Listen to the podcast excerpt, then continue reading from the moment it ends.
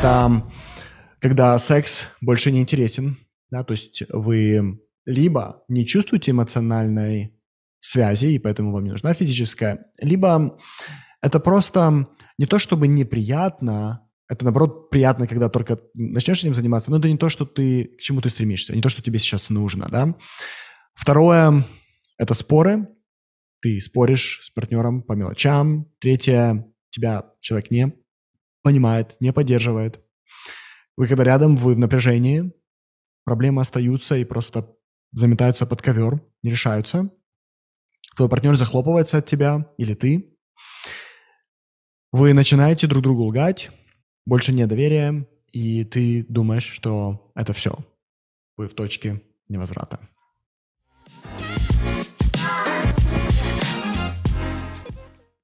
Знаете, что очень важно знать и важно помнить? Я очень долго изучал эту тему маркетинга, когда мужчина или женщина готовят себя в отношения, когда они начинают встречаться, и какие части себя они начинают показывать, я кое-что узнал.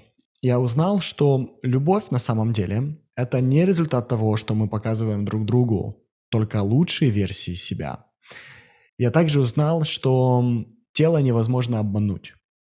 И когда в твоем теле появляется реакция, когда ты чувствуешь притяжение к другому человеку, то на самом деле твое тело говорит, я кое-что узнала из прошлого. И твое тело тянет тебя не в то, что будет любовью твоей всей жизни, потому что твое тело понятия не имеет о том, как может выглядеть будущее. Твое тело загорается, потому что твое тело узнало что-то, что было в прошлом. Таким образом, если в прошлом, например, у вас был, допустим, родитель, который в один момент показывал свою любовь к вам, а в другой момент вас критиковал и кричал на вас, то тело это узнает до того, как вы это осознаете в другом человеке. И оно начнет лампочками зажигаться. О, вау, вау, мы узнали, мы узнали. У нас это было в прошлом, я только что узнала, и у вас в теле происходит эта электрохимическая реакция, и вы думаете, что это любовь.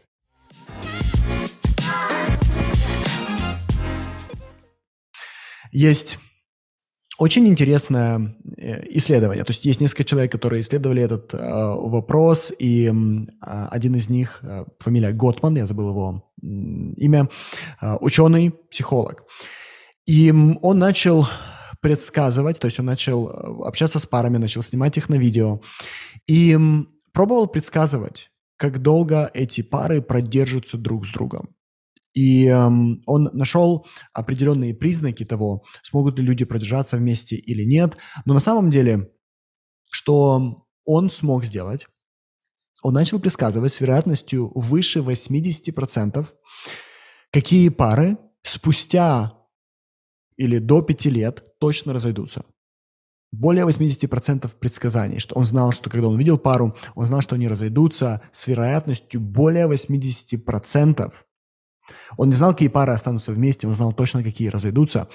И то, что он увидел, это то, что когда он мог предсказать, да, что какая-то из пар разойдется, это когда один партнер или двое показывали лицом отвращение. Если кто-то в паре показывал признаки, невербальные признаки отвращения друг к другу, то Готман предсказывал, что они разбегутся да, до пяти лет. И он оказался прав. По сути, отвращение – это обратно уважение. Это когда часть партнера настолько сильно цепляет тебя за живое, что ты когда присутствуешь рядом с этим человеком, испытываешь нечистоту. Это может быть нечистота физическая или нечистота моральная.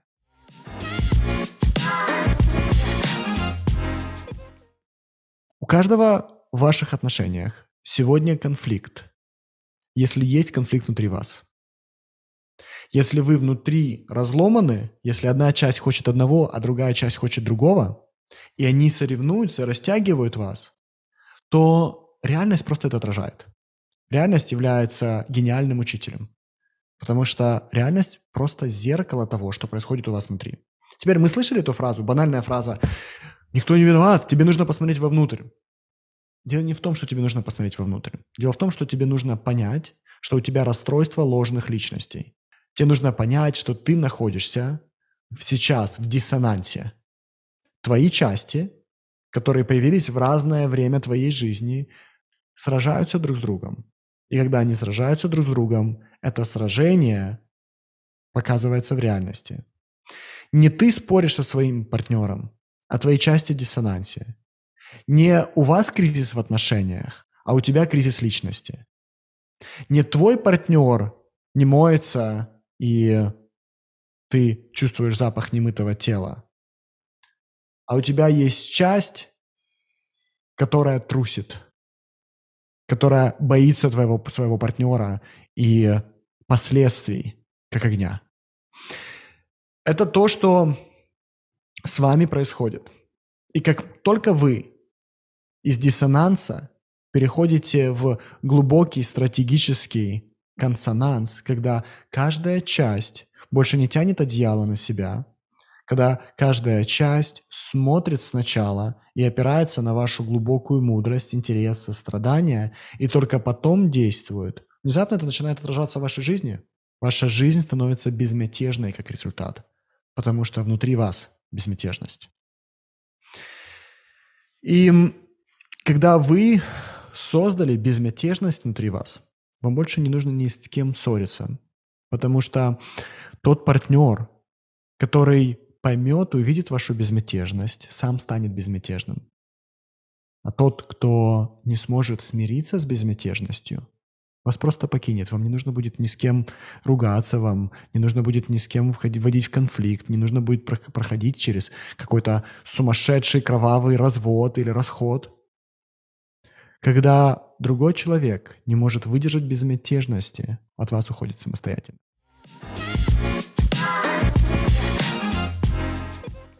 Когда другой человек говорит из своей истины, вы не будете чувствовать столкновения. Потому что вам кажется, что если я говорю со своей истины, мой партнер говорит из своей истины, наши истины не совпадают, значит, нам не по пути. Это абсолютно неверно. Когда другой человек говорит из своей истины, что ты чувствуешь внутри, только успокоение.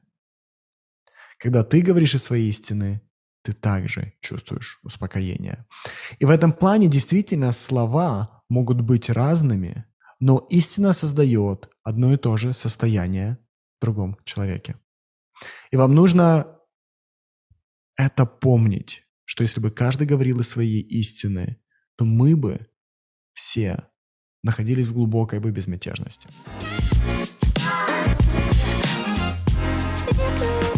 Отношения являются неким таким, знаете, универсальным деноминатором в том плане, что когда у тебя прекрасные отношения в семье, когда у тебя прекрасные отношения с твоим партнером, очень высокая вероятность, что у тебя будут хорошие отношения и в твоем бизнесе, у тебя будут хорошие отношения и, в принципе, с э, другими людьми, потому что принципы более-менее одинаковые.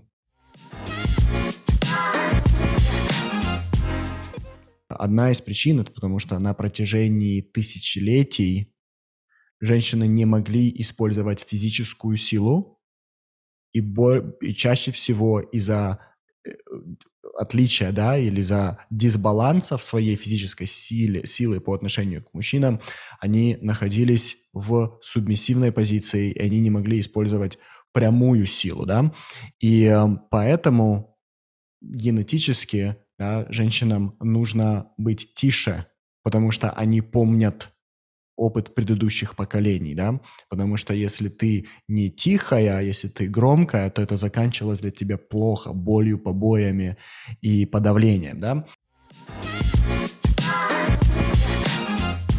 Если вы верно ответите на три вопроса, вы будете счастливы. Вам нужно всего лишь ответить или принять всего лишь три решения. Это очень сложное решение, но если вы сможете принять эти три решения, и если вы верно это сделаете, счастье вам фактически гарантировано. И три решения выглядят следующим образом, или три вопроса выглядят следующим образом. Первое – это где мне жить? Это необыкновенно важный вопрос. Потому что когда мы рождаемся, мы не выбираем, где нам жить.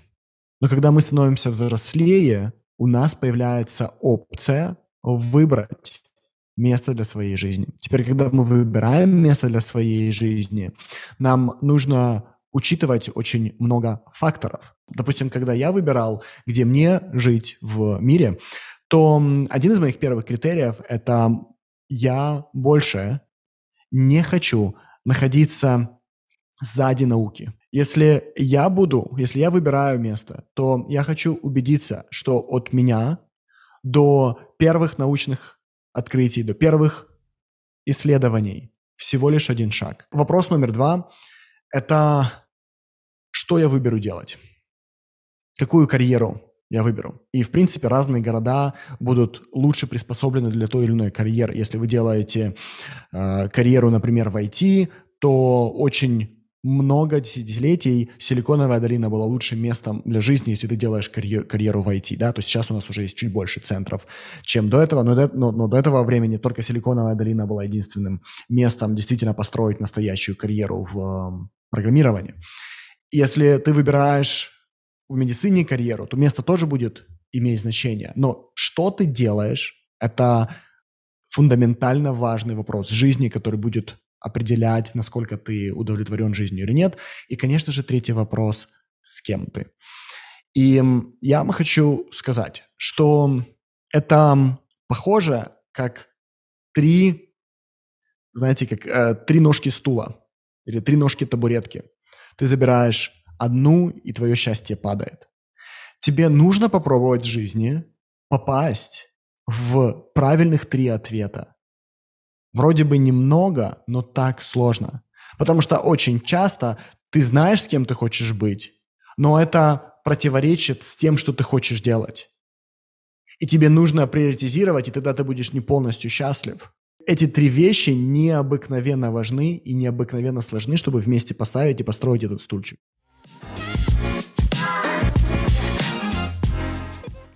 Я согласен по поводу того, что ты можешь выбрать счастье, ты можешь выбрать быть счастливым.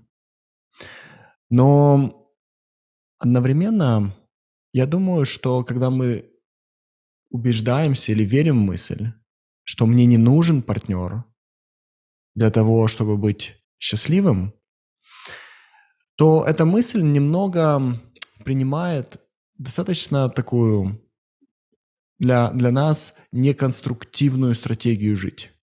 Ты действительно в любой момент можешь выбрать быть счастливым. Это опция, которая всегда для тебя присутствует. Тем не менее, с партнером намного веселее.